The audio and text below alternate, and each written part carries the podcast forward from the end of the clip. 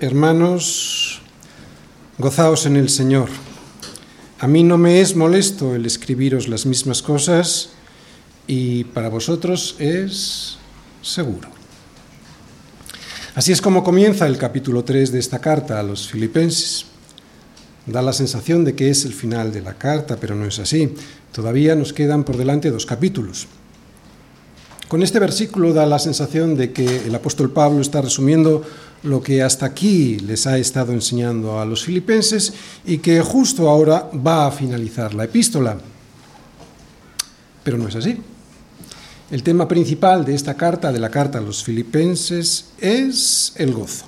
Cómo regocijarse en el Señor. Y todo lo mostrado hasta aquí, aunque no lo parezca, todo lo mostrado hasta aquí, tiene ese propósito que nosotros los filipenses podamos llegar a entender ese gozo primero para poder ponerlo por práctica después.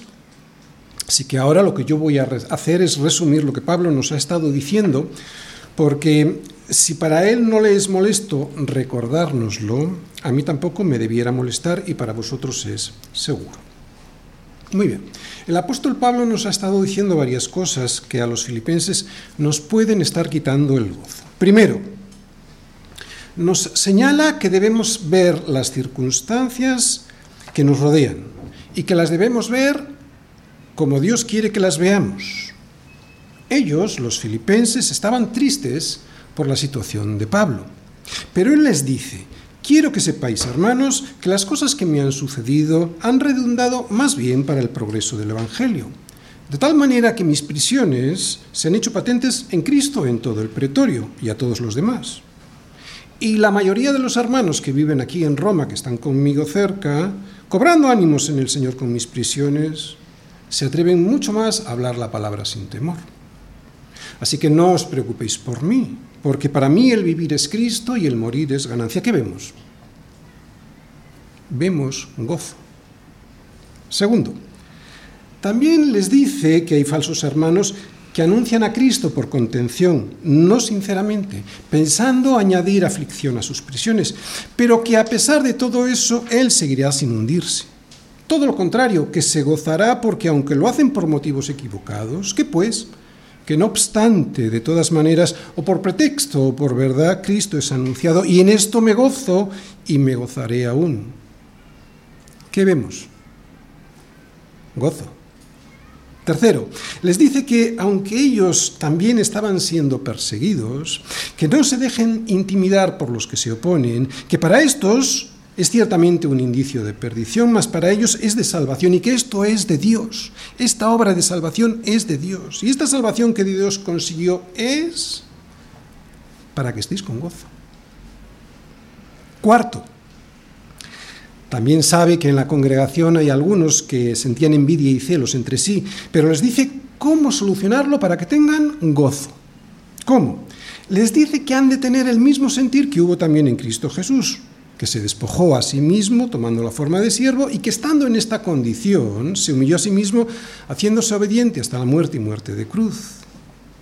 ¿Qué es lo que nos está diciendo Pablo con esto? Que la envidia y los celos producen amargura y sin embargo el servicio produce gozo. ¿Os dais cuenta? Entreverado en, todos los versículos que hemos visto hasta aquí, lo que está mostrando Pablo es gozo, de una manera práctica, pero gozo. Quinto, también les muestra que Dios es el que produce en ellos así el querer como el hacer, por su buena voluntad. Por lo tanto, amados míos, les dice, como siempre habéis obedecido, y no solamente como en mi presencia, sino mucho más ahora en mi ausencia, ocupaos en vuestra salvación con temor y temblor.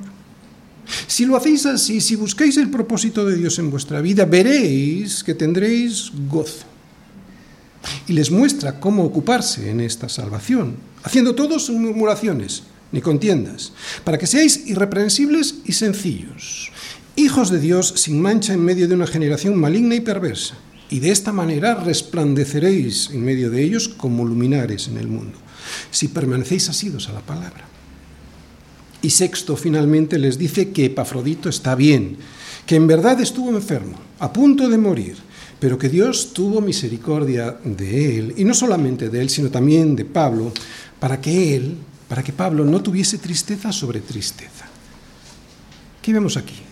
Dios dando gozo a los suyos a pesar de las enfermedades.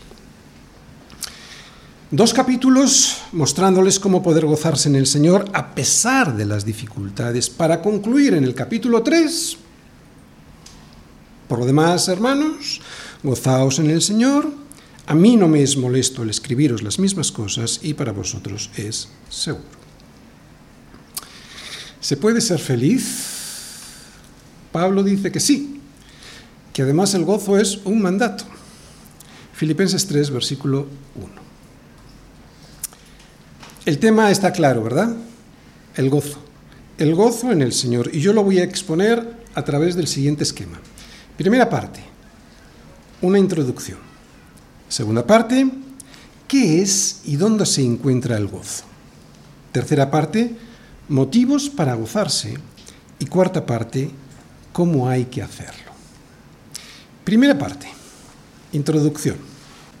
Como acabamos de ver en el resumen que yo os he hecho de los dos primeros capítulos, Pablo les ha estado mostrando cómo mantener el gozo en diferentes situaciones de la vida. Y ahora va a mencionarles otra situación. Justo después de este versículo va a mencionarles otra situación que les puede hacer mucho daño si no son conscientes del peligro. Los falsos maestros aquellos que iban rondando por las iglesias o se metían en ellas, en aquella época especialmente los judaizantes, enseñándoles que Cristo estaba muy bien, pero que no era suficiente, que necesitaban cumplir con toda la ley de Moisés para poder salvarse. Estos judaizantes insistían especialmente en tres puntos, en la circuncisión, en las leyes que hacían referencia a la dieta alimenticia y en las fiestas religiosas judías que había que cumplir. Enseñaban que aquellos gentiles que se habían convertido al cristianismo tenían que acatar las leyes, estas leyes, para poder ser salvos. Así que es en este asunto en el que inmediatamente va a entrar Pablo para después ir desarrollando cómo esto puede producir en nosotros pérdida de gozo. Pablo les dice a los filipenses que no les es molesto insistir porque para ellos es seguro pero Pablo sigue con el mismo tema principal de la carta. ¿De acuerdo? Aunque expuesto a través de diferentes situaciones en la vida, el tema principal de la carta siempre es el gozo. Pablo nos ha estado explicando hasta aquí y lo seguirá haciendo dónde se encuentra el gozo, cómo conseguirlo y cómo mantenerlo pero, como os digo, explicado a través de las situaciones que surgen en la vida y que depende de cómo las afrontemos, estas situaciones, llegaremos a tener gozo o seremos unos infelices y amargados. Por lo tanto, después de este versículo 1, va a seguir insistiendo en el tema de la carta, el gozo. Pero en esta ocasión, y esto ya lo veremos el próximo domingo, expuesto a través de algo que le preocupaba mucho, los falsos maestros. Era un tema que ya había sido tratado en todas las iglesias. De hecho, había quedado zanjado ya en Jerusalén hacía tiempo, al inicio mismo de la extensión de la iglesia fuera de la capital judía, en el llamado primer concilio de la historia de la iglesia y que se menciona en Hechos y en Gálatas. Volvemos a insistir que el tema de toda la carta es el gozo. Por eso ahora va a mostrarnos otro asunto que no nos lo puede quitar la mala doctrina. En los próximos versículos veremos cómo Pablo expone el tema de la falsa doctrina y de los falsos maestros y el peligro que significa. Pero de momento, hoy nos vamos a centrar en el versículo 1. Lo que estamos viendo en este versículo 1 es dónde encontrar el gozo que Pablo nos manda tener y ahí lo vemos, dice, en el Señor. Y en los siguientes versículos, como os he dicho, lo que Pablo nos muestra es cómo podemos cuidar ese gozo conseguido. Fijaros, os voy a hacer un resumen. Fijaros cómo lo expresa Pablo. El gozo está en el Señor. Versículo 1. Leemos. Por lo demás, hermanos, gozaos ¿dónde? En el Señor. A mí no me es molesto el escribiros las mismas cosas y para vosotros es seguro. Bien, pues una vez conseguido ese gozo que está en el Señor, ahora nos dice, cuidadlo. ¿Cómo? Versículo 2. Guardaos de los perros, guardaos de los malos obreros, guardaos de los mutiladores del cuerpo. Esto lo veremos el próximo domingo si Dios quiere. Segunda parte. ¿Qué ¿Qué es y dónde se encuentra el gozo? Por lo demás, hermanos, gozaos en el Señor. A mí no me es molesto el escribiros las mismas cosas y para vosotros es seguro. Bien, primero os voy a explicar qué no es el gozo. El gozo no es una emoción, o por lo menos no surge de las emociones, aunque se experimente como una emoción. Por lo tanto, y si esto es así, ni se puede extraer el gozo de las emociones forzándolas, ni tampoco disimulándolas. Entonces, ¿de dónde puede surgir el gozo si Pablo nos dice, nos manda que nos gocemos? Pues lo dice ahí, el gozo siempre surge del Señor. Esto no es ninguna sorpresa para nosotros. Que Pablo nos diga esto, nosotros ya lo sabemos, que se encuentra en el Señor, ¿no? Doctrinalmente todos lo sabemos y nadie aquí pondría en duda que eso es así. Sabemos que de donde surge, la fuente de donde surge siempre el gozo es el Señor y su objeto, el objeto del gozo también siempre es el Señor. No nos engañemos, porque es cierto que también podemos encontrar el gozo en algunas circunstancias agradables que nos suceden. ¿Quién no se goza cuando consigue terminar una carrera universitaria? ¿Quién no se, quién no se goza cuando compra por primera vez una vivienda? ¿no? O su segunda vivienda, o su tercera vivienda. Es un gozo. O cuando te casas, o cuando tienes hijos. Nadie duda, duda del gozo de estas circunstancias, de las circunstancias agradables que suceden en nuestra vida. El problema no es ese. El problema es, está en el fundamento.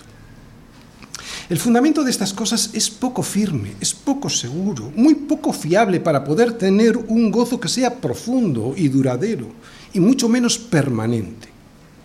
Sin embargo, si toda nuestra confianza está puesta en el Señor, si el fundamento de todo lo que nos pasa está firmemente anclado, asentado en Cristo, ya sea que todas estas circunstancias que hemos mencionado, una carrera, la vivienda, el matrimonio o los hijos, sigan presentes en nuestra vida o terminen desapareciendo, el gozo seguirá ahí, permanente. Porque el gozo con el que el Señor nos diseñó no está basado en las cosas, sino en el Señor de las, de las cosas. Es una cuestión de diseño. Otra vez, el gozo con el que el Señor nos diseñó no está basado en las cosas, sino en el Señor. No está basado en las cosas, sino en el Señor de las cosas. Por eso la fuente del gozo, no, la fuente, nunca está en las cosas o en las circunstancias cambiantes de la vida, sino en el Señor que nunca cambia. Yo soy la vid y vosotros los pámpanos. El que permanece en mí y yo en él, éste lleva mucho fruto.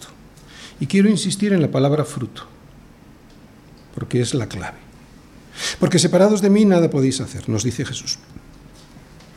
Ya sea que compréis lo que compréis, ya sea que hagáis lo que hagáis, ya sea que consigáis lo que consigáis, si no permanecéis en mí y mis palabras en vosotros, entonces no podréis hacer nada. Y sigue diciendo, estas cosas os he hablado para que mi gozo esté en vosotros y vuestro gozo sea cumplido. Permaneced en mí, dice el Señor, y de esta manera mi gozo estará en vosotros al margen de las circunstancias, al margen de cualquier cosa que os ocurra. Esto es paradójico, es sorprendente. ¿Por qué? Porque estas palabras las dijo Jesús a sus discípulos poco antes de ser crucificado. Él sabía lo que le esperaba y aún así nos habla de gozo. ¿Por qué? Porque sabía que su sacrificio en obediencia al Padre tenía un propósito eterno un fruto, un propósito eterno, nuestra salvación. No un propósito fugaz, pasajero, efímero, no, un propósito eterno. Por lo tanto, de aquí se desprende que para que podamos tener un gozo de verdad, lo primero que hay que hacer es estar unidos en obediencia a Él como los pámpanos a la vid, para que todo lo que hagamos tenga un propósito eterno. Porque solo los propósitos eternos producen gozo de verdad. Quiero insistir en esto porque es fundamental. Entonces tenemos que evaluar cuáles son las cosas que hacemos y si están teniendo un propósito eterno. Porque solo los propósitos eternos producen gozo de verdad. Porque el resto de las cosas van a pasar. Y al pasar y ser quitadas, se va el gozo, ¿entendéis? El gozo no vendrá si nos quedamos esperando pasivamente a que nos ocurran cosas. que es lo que hace mucha gente. Quiero insistir en esto, no podemos esperar a que las cosas que nos pasen nos gusten para tener gozo, porque entonces dejaremos que sean las circunstancias las que nos, dicten, las que nos dicten un gozo que sabemos, que nos dice Pablo, que está en el Señor. Y además Pablo nos lo manda. Por lo tanto, no podemos dejar al albur el gozo de lo que nos ocurra. Para que haya gozo de verdad, tenemos que permanecer siempre insertados en la vid para poder llevar mucho fruto. Para que haya gozo de verdad, tenemos que dar esos frutos que surgen del Señor. Si buscamos que todo lo que hagamos en esta vida tenga un propósito eterno por estar asidos a la palabra, aunque estemos en una cárcel como lo estaba Pablo, saber que estamos en la voluntad de Dios será lo que produzca en nosotros un gozo que no desaparezca. Muchos cristianos no tienen gozo porque esperan que ese gozo surja de lo que les ocurre en la vida o de aquellas cosas que hacen, pero que no han sido buscadas en el Señor. De lo que me pase y de aquello que no he buscado en el Señor. ¿Qué es lo que pasa para remediar esta falta de gozo? Una falta de gozo que saben que tienen que tener porque la Escritura les dice que lo tienen que tener, entonces provocan, fuerzan su aparición. Esto lo podemos ver en muchas iglesias, bueno, en algunas reuniones dominicales de algunas iglesias en su adoración comunitaria. El encargado de la alabanza piensa que es su obligación hacer sentir calor, fervor, santidad, bienestar en los asistentes. Y para esto fuerza la situación con canciones que promuevan este sentir. Si yo quiero que sientan calor, fervor, santidad y bienestar, lo fuerzo a través de la alabanza. Pero es al revés. No podemos incidir sobre las emociones para que de ellas salga adoración o santidad. Eso no es lo que nos enseña el apóstol Pablo. De hecho, esa forma de provocar artificialmente las emociones es lo que hacen los falsos maestros y las sectas destructivas, que es lo que Pablo nos enseñará en los siguientes versículos. Así que esta no debe ser una forma de conseguir el gozo, porque si el gozo consistiera en sentirse bien, entonces oye, pues nos drogamos o bebemos vino y ya está. Estas cosas lo que hacen es alterar artificialmente mi mente y corazón para que me sienta bien. Y desgraciadamente en algunas iglesias usan la alabanza, incluso el sermón, para provocar una sensación de bienestar que lleve a pensar a la congregación que tiene el gozo. El problema está cuando salen a la calle Claro, cuando hacen vida normal y se tienen que enfrentar a la realidad de los problemas, pero sin las herramientas que les debían haber dado para afrontarlos, a través de una predicación fiel de la palabra. Lo único que consiguen es crear un ambiente artificial de felicidad que no se parece en nada a la vida real con la que nos tenemos que enfrentar.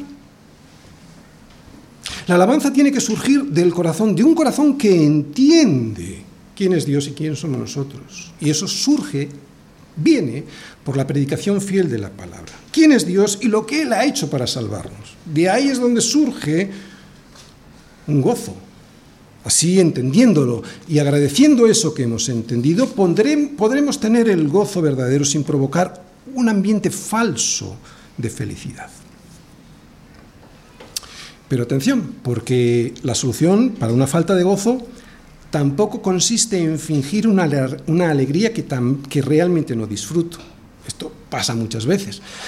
Como yo sé que tengo que tener gozo, pues disimulo un gozo que no tengo. Esto no puede ser así. Hay personas que como saben que la Biblia les dice que han de tener gozo, pues lo que he dicho, fuerzan ese gozo, fingiendo un contentamiento que en realidad no tienen.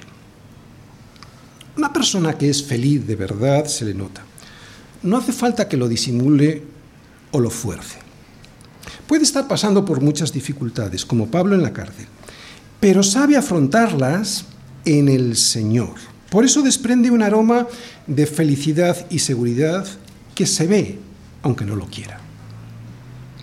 Y otra cosa, jamás debemos ocultar el sufrimiento que padecemos solo para disimular un gozo que no tenemos en ese momento. Si el gozo es un mandato, hay que hacer algo para estar con ese gozo. Es lo mismo que cuando te caes. No puedes fingir que no te has caído. Si te has caído, te has caído y te duele. Y está bien que digas, ¡ay! Pero te levantas porque sabes cómo hacerlo. Pues algo similar con el gozo. En el mundo tendréis aflicción, dice Jesús. Él no nos esconde la aflicción. Sin embargo, nos sigue diciendo, pero confiad, yo he vencido al mundo.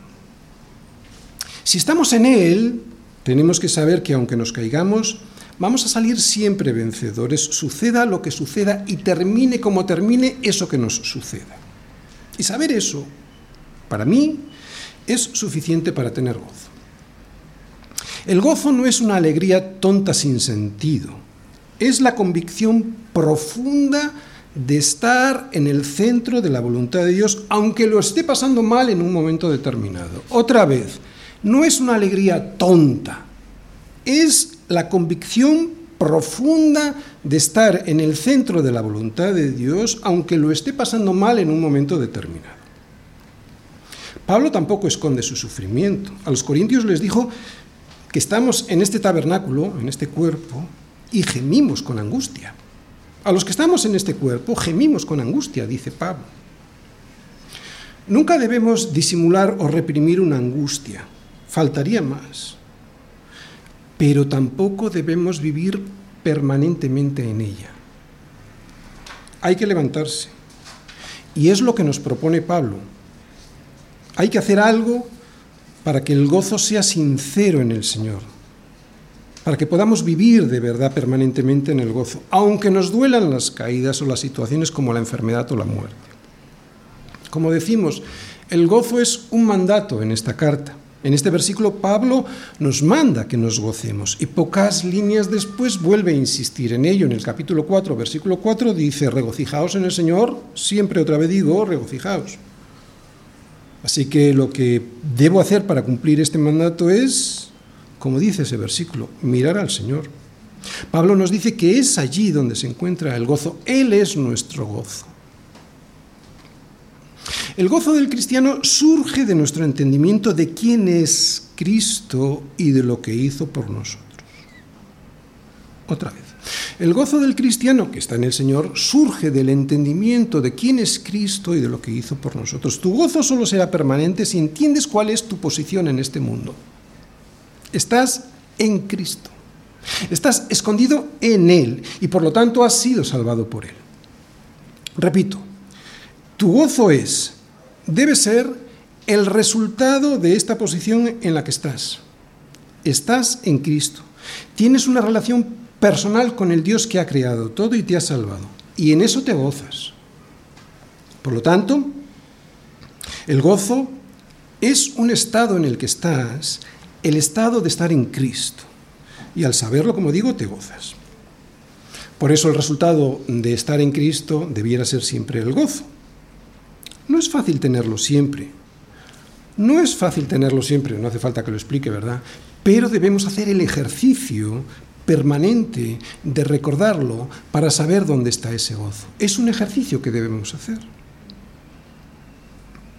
Y la primera pregunta que nos podríamos hacer hoy es evidente, ¿verdad? ¿Somos felices? ¿Vivimos de tal manera en Cristo que podemos experimentar día a día el gozo que Pablo nos muestra? Probablemente la respuesta sea no o no siempre. Bueno, vamos a ver si a través de esta exposición, a través de lo que hoy nos quiere decir Pablo, podemos acercarnos al gozo que Pablo vivía. Por lo menos sabemos que el gozo ha de estar basado en el Señor y no en los sentimientos. Ahora vamos a ver los motivos por los que hay que tener gozo. Y luego, apoyado en esos motivos, vamos a ver cómo hay que gozarse en el, Señor. Así que, tercera parte, motivos para gozarse en el Señor. Por lo demás, hermanos, gozaos en el Señor. A mí no me es molesto el escribiros las mismas cosas y para vosotros es seguro. Muy bien, todos los motivos que vamos a ir viendo ahora nos van a ir conduciendo a la respuesta de la pregunta que nos haremos al final. ¿Cuál es la pregunta que nos vamos a hacer al final? ¿Cómo podemos gozarnos en el Señor? Y estos motivos que nos van a ir conduciendo a poder responder correctamente a esta pregunta, no podemos perder de vista en estos motivos, nunca podemos perder de vista dónde se encuentra la clave del gozo cristiano, ¿de acuerdo? Siempre es en el Señor. Vamos a ver el primer motivo es un mandato. Este motivo es muy fácil de exponer, no sé si de explicar, pero sí de exponer. Pablo nos dice, por lo demás, hermanos, gozaos en el Señor. Y este gozaos está conjugado en imperativo, así que no hay más vueltas que darle. Ya hemos explicado que el gozo no es un sentimiento, aunque se pueda expresar con sentimientos. El gozo es un estado en el que vivimos, es el estado en el que debemos vivir los cristianos. Ese estado es en el Señor. ¿Qué quiere decir esto? En conexión con el Señor, como los pámpanos a la vida. De ahí es donde va a surgir el gozo. El primer motivo, pues, para poder gozarnos como Pablo nos manda hacerlo, es viviendo en el Señor. Segundo, otro motivo, porque el Señor me salvó. Él me salvó. Y si Él me salvó y me lo creo, no encuentro motivo más estimulante para tener siempre gozo en el corazón. Claro. ¿No? Se me ha salvado de la condenación eterna. ¿Vosotros pensáis que hay motivo más estimulante que este? Me habréis escuchado muchas veces decir que los ángeles están con la boca abierta mirando la salvación que el Señor nos consiguió en la cruz, ¿verdad? Es lo que dice la primera epístola de Pedro en su primer capítulo, que lo que los profetas anunciaron, lo que los profetas del Antiguo Testamento anunciaron, o sea, la gracia que estaba destinada a nosotros, o sea, nuestra salvación, lo que ellos anunciaban para nosotros, profetas que escudriñaban qué persona sería el Cristo y el tiempo en que vendrían, estas cosas, estas cosas son las que ahora os son anunciadas por los que os predican el Evangelio por el Espíritu Santo enviado desde el cielo, pues bien estas cosas que os son anunciadas, o sea, vuestra salvación, son las cosas en las cuales anhelan mirar los ángeles. La salvación se encuentra en la persona de Jesucristo y los ángeles se acercan a mirar cómo se está desarrollando esta obra de Dios en el mundo. ¿Cómo no te vas a gozar en esta obra en el Señor si hasta los ángeles se inclinan a mirar lo que Él hizo con nosotros? Si nosotros que en otro tiempo no éramos pueblo, pero que ahora somos pueblos de Dios. Si nosotros que en otro tiempo no habíamos alcanzado misericordia, pero que ahora hemos alcanzado misericordia. Si nosotros con semejante regalo y sin merecerlo no somos capaces de gozarnos de tan grande salvación, es para avergonzarse de nosotros mismos. Si la mejor forma de aceptar un regalo es con una sonrisa, ¿sí o no? ¿Cómo aceptas tú un regalo? Aceptas con una sonrisa, ¿no? si la mejor forma de aceptar un regalo es con una sonrisa, ¿cómo no vamos a recibir tan grande salvación con el gozo que se merece, ¿no? Incluso en medio de la tribulación. ¿Os dais cuenta cómo no es un sentimiento? Está basado en un estado. Estamos en el Señor, o sea, hemos sido salvados. Tercero, por los que me rodean, otro motivo. Mirad, es una ofensa a Dios no estar gozosos. Es una ofensa a Dios. Eh, podría ser otro motivo, pero no lo he puesto. Es una ofensa a Dios no recibir el gozo, con gozo este regalo y mantener esta, esta falta de gozo en el tiempo. ¿De acuerdo? Eh, yo entiendo que puede haber una circunstancia que sea tan potente que nos haga perder el gozo. Por eso digo mantener en el tiempo esta falta de gozo, eso es una ofensa a Dios. Pero también es una ofensa no anunciar este regalo a los demás. ¿no? a través de la predicación del Evangelio, por supuesto, pero acompañada esta predicación del Evangelio con una vida que muestra el gozo de aquel que se sabe salvado. claro. ¿Quién predica el Evangelio con una cara de amargado? ¿no? no digo que el gozo sea el medio por el cual se convierte la gente, no, ya que la fe es por el oír y el oír por la palabra de Dios. Pero no tendría mucho sentido que la gente sepa que somos cristianos y sin embargo no vea a través de nuestro gozo esa transformación de la que les hablamos. No digo estar aplaudiendo con las orejas de alegría, no, no, no, no, digo, no digo eso. Digo un gozo profundo que surge de, de un convencimiento de quién es Dios y de lo que ha hecho por mí. Y desde luego si lo que ven es amargura y desesperanza, pues no van a desear esa conversión para ellos, ¿verdad? Es algo parecido a lo que nos Cuenta Pablo que le pasó en Roma, que la mayoría de los hermanos de la ciudad, cobrando ánimo en el Señor con sus prisiones, o sea, viendo su gozo, el gozo de Pablo y el resultado que le traía ese gozo, o sea que todo el pretorio había oído hablar de Cristo, se atrevían mucho más a hablar la palabra sin temor. Ahora piensa en tus hijos. El gozo en las personas es un poderoso estimulante para hacer aquello que debemos hacer. ¿Cómo vamos a animar a nuestros hijos a seguir al Señor si nos ven tirados por el suelo, desanimados, sin el gozo de la salvación día a día? ¿Qué les vamos a decir cuando surjan las dificultades si siempre nos ven derrotados y, y frustrados? ¿Cómo les vamos a enseñar que tienen que tener su esperanza puesta en Cristo si nos ven a nosotros desesperanzados? Pero atención, y como he dicho antes, nuestro gozo tiene que ser real, no puede ser fingido, ni teórico. Muy bien, así que ya tenemos varias razones para desear el gozo, el gozo en el Señor. ¿Por qué es un mandato? porque el Señor me salvó, por los que me rodean y cuarto, oye, por mí mismo. El gozo no solo anima a los que me rodean, ¿no? No solo anima a los que me rodean a desear al Señor al ver una vida transformada realmente, y no solo teóricamente. Es que además el gozo me ayuda a mí mismo, me ayuda a mí mismo a hacer las cosas como el Señor quiere que las haga, quiere que las haga bien y con alegría. El gozo en el Señor es una fuerza descomunal. Lo vemos en Pablo, pero también nos lo dice Nehemías. Cuando les habla al pueblo y les hace entender su situación de pecado a través de la palabra, les dice, no os entristezcáis, porque el gozo del Señor es vuestra fuerza.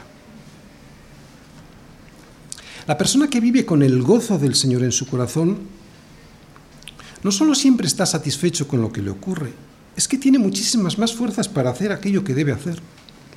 Y es normal, porque si estás en Cristo es cuando sabes que estás en el lugar correcto y haciendo lo que debes hacer, como le pasaba a Pablo en la cárcel. Estaba en la cárcel, pero sabía que eso era la voluntad de Dios, por eso tenía el gozo de saber que estaba en el lugar correcto. Este entendimiento de estar en el centro de la voluntad de Dios y que estás haciendo su voluntad te da fuerzas a diferencia de aquel que no sabe si está en el lugar adecuado y haciendo lo que debe. ¿No te ha pasado? ¿Cuándo estás con gozo? Cuando sabes que lo que estás haciendo está correcto en el Señor y al revés. Cuando no sabes si lo que estás haciendo está en el Señor, el gozo desaparece. Además, el gozo en el Señor nos protege de los motivos equivocados de los demás. ¿Qué dijo Pablo cuando se enteró que había por Roma unos que predicaban a Cristo por envidia, no sinceramente, sino que lo hacían por contender contra Pablo? ¿Qué dijo? Que pues, que no obstante, de todas maneras, o por pretexto o por verdad, Cristo es anunciado, y en esto me gozo y me gozaré aún. ¿Te das cuenta la protección que significa tener el gozo puesto en el Señor y no en mí y en mis circunstancias? No nos pueden atacar aunque lo intenten. Cuando trabajamos para el Señor y no para nosotros mismos, nuestra autoestima no se ve afectada jamás. Por eso Pablo nos dice que nos gocemos en el Señor. ¿Te das cuenta cómo Pablo está durante toda esta carta hablando del gozo a través de la vida práctica? Por ejemplo, nos dice que nada hagamos por contienda o por vanagloria, antes bien con humildad, estimando cada uno a los demás como superiores a nosotros mismos, no mirando cada uno por lo suyo propio, no mirando cada uno por lo suyo propio, esto es servicio. Esto es servicio. No mirando cada uno por lo suyo propio, insisto porque es aquí la clave, no mirando cada uno por lo suyo propio, sino cada cual también por lo de los otros. ¿Y qué significa no mirando por lo tuyo propio? ¿Qué significa no mirando por lo tuyo propio, sino que trabajas para el Señor y no para ti? Y si esto es así,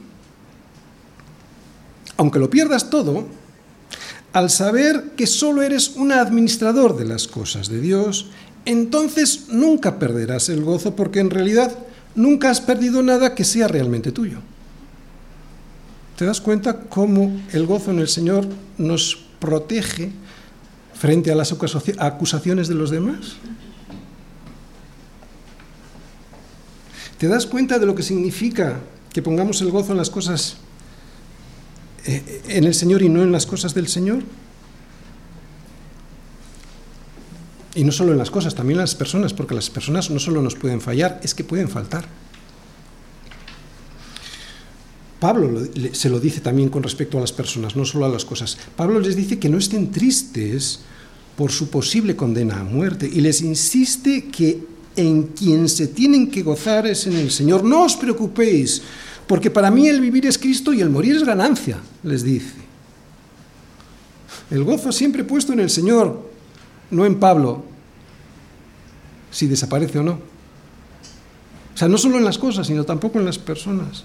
Así que este gozo en el Señor es una protección contra todos los ataques de los demás y las pérdidas que vamos a sufrir en esta vida.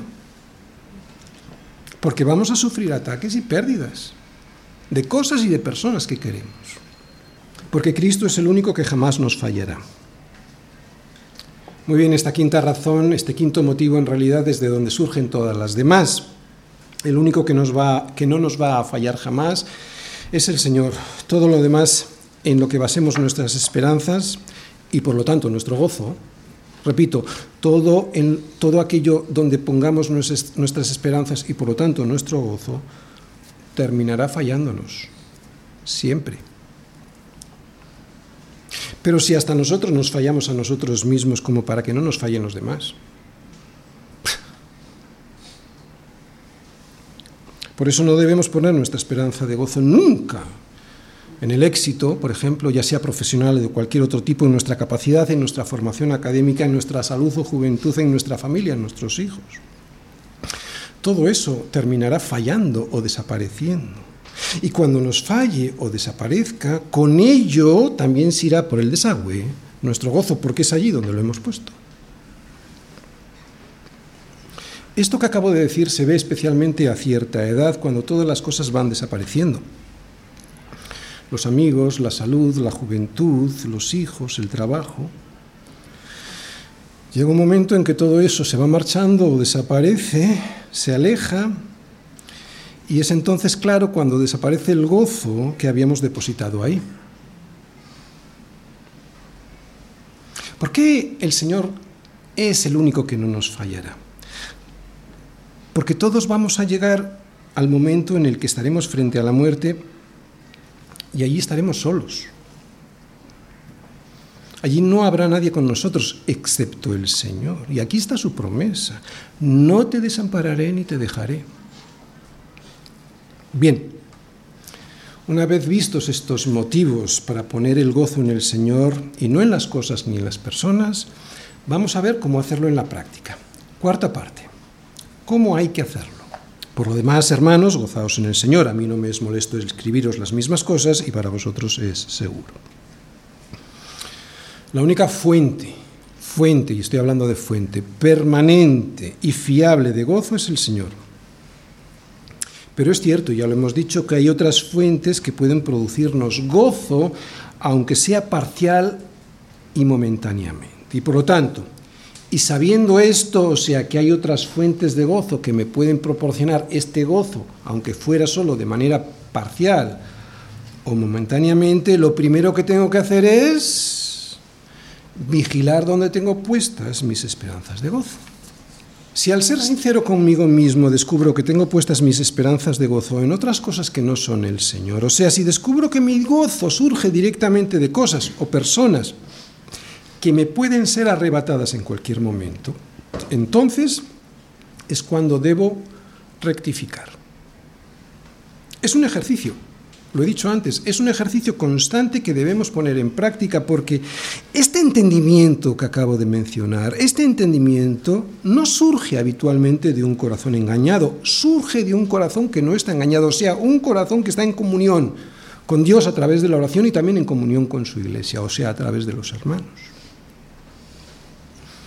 Y no se trata de vivir, no se trata de no vivir con gozo todas estas cosas que recibimos del Señor. Otra vez, que no se me malinterprete, no estoy diciendo que no se trata de vivir con gozo estas cosas que recibimos del Señor y que hemos mencionado, ¿no? nuestro éxito en la carrera o en, profesionalmente, nuestra capacidad, nuestra formación académica, nuestra salud, nuestra familia, nuestros hijos. Evidentemente, no, esto sería una aberración. Claro que tenemos que tener gozo en esas cosas, ¿de acuerdo? No estoy hablando de eso. Se trata de descubrir si he puesto ahí la fuente de mi gozo, porque si es así, debo advertir el peligro y corregir el error. Segundo, debo meditar en él. Ya lo hemos adelantado como una de las formas mm, de corregir el error anterior, por eso debo orar. Debo tener comunión con Dios a través de su palabra y los hermanos en la iglesia. Es imposible gozarse en el Señor sin meditar en Él, y para ello debo entrenar mi corazón para apartar mi mente de todas aquellas cosas que me despistan del Señor. Debo tener mis ojos puestos en Jesús, que es el autor y consumador de la fe. Es preciso meditar en Él si queremos gozarnos en Él. Es puro sentido común. Es preciso meditar en Él si es que queremos gozarnos en Él.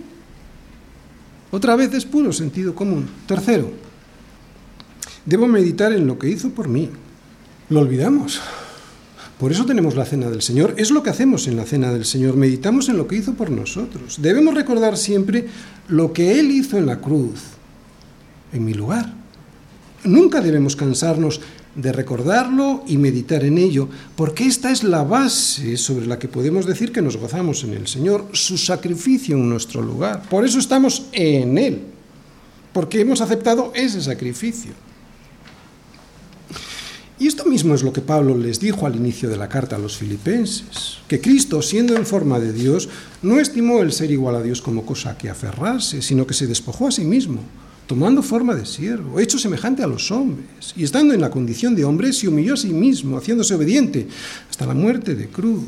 Esto es lo que recordamos en la cena del Señor, por lo cual Dios también le exaltó hasta lo sumo y le dio un nombre que es sobre todo nombre, para que en el nombre de Jesús se doble toda rodilla de los que están en los cielos, en la tierra y debajo de la tierra, y toda lengua confiese que Jesucristo es el Señor para, para gloria de Dios Padre.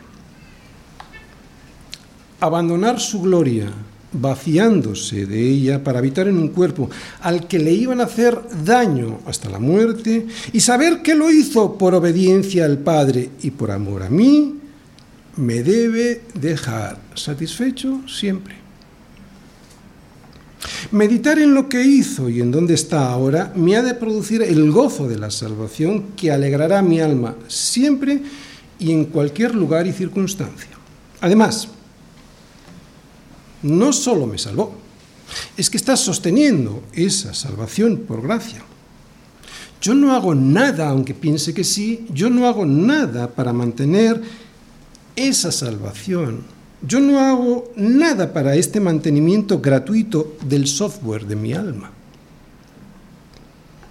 Pablo estaba persuadido de esto y yo también, que el que comenzó en nosotros la buena obra la perfeccionará hasta el día de Jesucristo.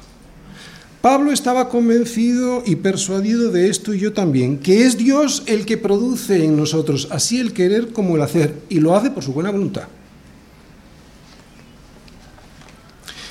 No porque nosotros lo merezcamos. Cuando comprendes esto, cuando comprendes este milagro de la perseverancia de los santos, gracias a la gracia derramada de Dios sobre nosotros, no puedes dejar de gozarte en Él. Nos salvó y nos mantiene en esa salvación. Y ya no te quiero ni contar si encima miramos al final. O sea, no solo mirar atrás lo que hizo, lo que está haciendo, sino mira al final, aquel día en el cual transformará el cuerpo de la humillación nuestra para que sea semejante al cuerpo de la gloria suya. Entonces, el gozo ha de ser completo. Termino. El gozo no es una emoción, el gozo no surge de las emociones, aunque lo experimentemos como una emoción. El gozo siempre surge del Señor. Si nuestra confianza está puesta en el Señor, si el fundamento de todo lo que nos pasa está firmemente asentado en Cristo, al margen de nuestras situaciones personales, como la salud, el trabajo, el matrimonio o los hijos, entonces el gozo nunca se marchará, el gozo seguirá ahí, permanente. Porque el Señor nos diseñó de tal manera que nuestro gozo surge de Él y no de sus cosas. Es que es un asunto de diseño. Por eso el mundo no tiene el gozo que da el Señor, ni la paz que da el Señor. ¿Entendéis? Porque es una cuestión de diseño. Hemos sido diseñados de tal manera para que el gozo siempre surja del Señor y no de las cosas del Señor. Por eso la fuente de gozo no está nunca en las cosas o en las circunstancias cambiantes de nuestra vida, sino en el Señor que nunca cambia. Y el gozo del cristiano surge de este entendimiento, del entendimiento de quién es Cristo y de lo que hizo por nosotros. El gozo solo será permanente si entendemos cuál es nuestra posición en este mundo. Tu gozo solo permanecerá firme si estás en Cristo, si estás escondido en Él y por lo tanto si has sido salvado por Él. El gozo no es una, una emoción, el gozo es un estado en el que estás, el estado de estar en Cristo. Y al saberlo, te gozas. No esperamos a sentirnos gozosos sin más. No esperamos a que las cosas que nos ocurran nos produzcan gozo. Esto es un error muy común en nosotros. Esperamos a que las cosas nos vayan bien y entonces al sentirnos bien nos gozamos. Pero esto es un error porque no siempre van a salir bien las cosas y por lo tanto no siempre nos vamos a sentir bien.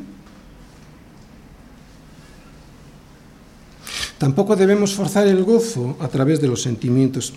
Es habitual en algunas reuniones de alabanza. La forma correcta de gozarse y de no perder el gozo ha de ser en el Señor tener este entendimiento de que el Señor nos salvó. Cuando seamos conscientes de todo lo que hizo, de todo lo que hace y de todo lo que hará por nosotros, conseguiremos ir por la vida como aquel que nada tiene que perder porque ya ganó todo lo que podía ganar. Y esto es lo que trae gozo de verdad. Amén. Amén.